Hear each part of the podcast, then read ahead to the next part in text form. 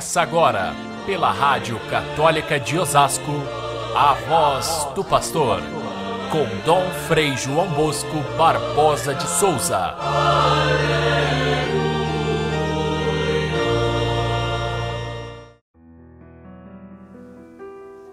Jesus, consciente de tudo o que ia acontecer, saiu ao encontro dos soldados e disse: A quem procurais? Eles responderam: A Jesus Nazareno. Ele disse: Sou eu. Os soldados caíram por terra. De novo lhes perguntou: A quem procurais? Eles responderam o mesmo. E Jesus completou: Se é a mim que procurais, então deixai que estes se retirem. Caríssimos irmãos e irmãs, ouvintes do nosso Evangelho de cada dia, fizemos um longo percurso pela Quaresma e por toda a vida de Jesus e chegamos agora, hoje especialmente, Sexta-feira da Paixão, chegamos ao fim de uma história. E dizendo fim, nós não queremos dizer que a história terminou aqui, porque todos temos presente que esta história termina na ressurreição. Mas chegou ao fim a vida terrena de Jesus, quer dizer, chegou à sua finalidade. Ele veio para demonstrar o amor de Deus, mostrá-lo na prática do dia a dia da sua vida, mostrá-lo na entrega misericordiosa de sua vida e com a sua morte, completa-se esse tempo da sua permanência entre os homens desta forma, para que ele possa permanecer definitivamente conosco na ressurreição. O caminho que nós fizemos durante esse período da Quaresma e principalmente neste último trecho leva quase que inexoravelmente a esse desfecho, a morte. Aquele dia que é o mais triste de todos os dias da humanidade. E por contradição, é o dia mais feliz. Se nós consideramos que Deus veio ao mundo, foi recusado, foi é, é, negado a Ele o direito de ensinar e de viver, foi crucificado e morto, é a coisa mais triste e, e, estúpida que a humanidade pode ter realizado.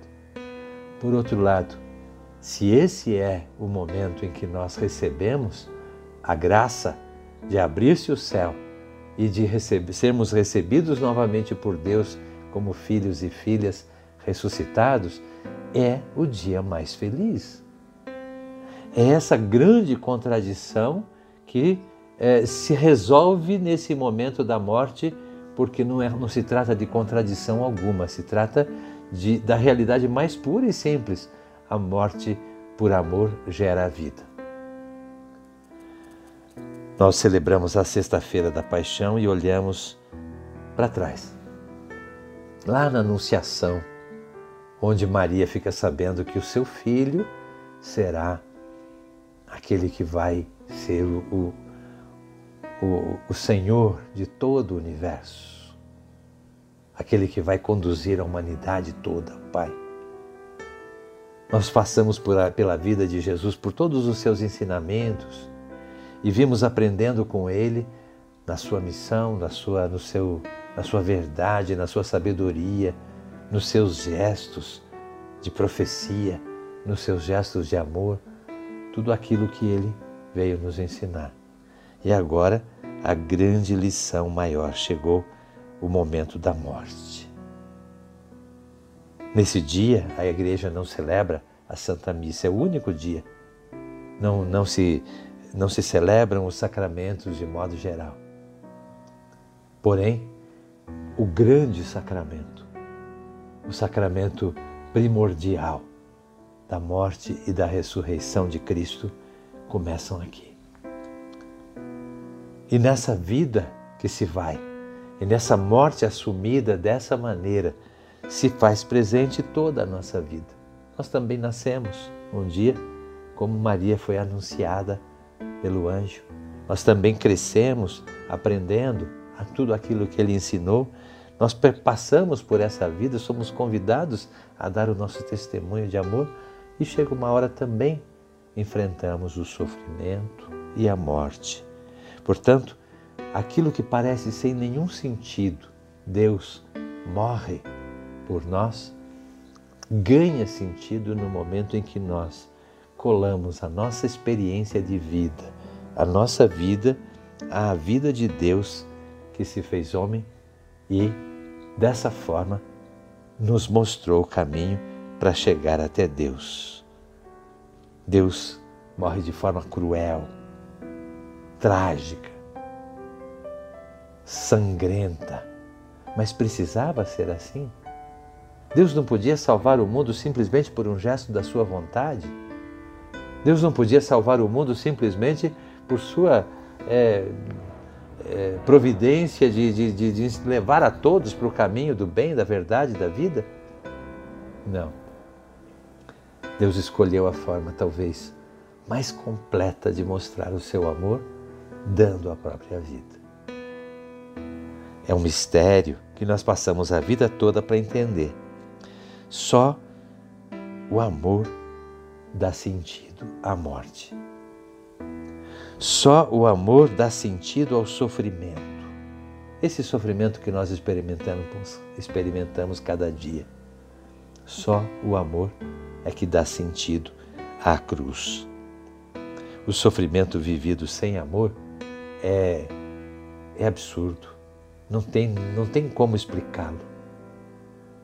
É um mistério que ultrapassa o nosso conhecimento, esse mistério do mal, da, do pecado, da destruição da vida, esse absurdos, esses absurdos que nós vemos ao nosso redor em cada notícia de jornal é, tudo isso não tem o menor sentido porque ele falta aí esse ingrediente que é o amor. Coloque o ingrediente do amor e tudo começará a se transformar e tudo começará a fazer sentido. Morrer por amor é válido. Morrer por amor é dignificante. Dar a vida a quem se ama é que engrandece a vida. O dia de hoje, portanto, é o dia da gente passar no silêncio, na meditação desse mistério, na contemplação da cruz. As nossas igrejas ficam cheias. De novo, depois de dois anos de ausência, de novo nós vamos ver o povo que chega com a sua vida, com seus sofrimentos e se coloca diante de Cristo na cruz.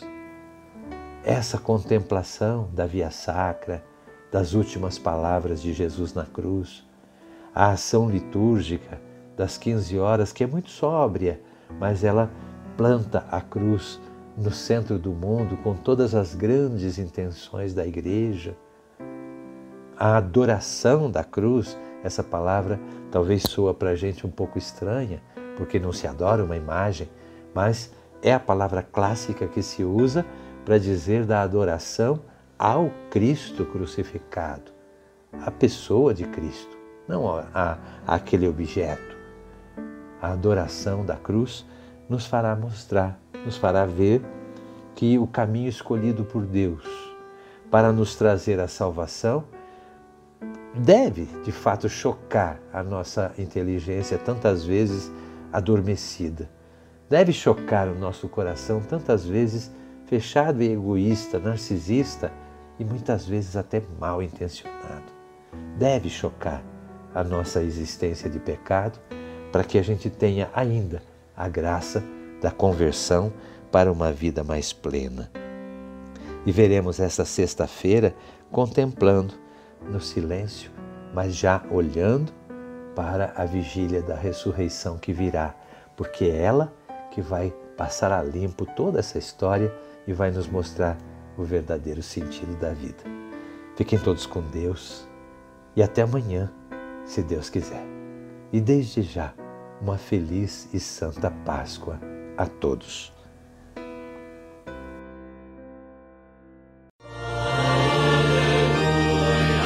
Você ouviu pela Rádio Católica de Osasco a voz do pastor com Dom Frei João Bosco Barbosa de Souza.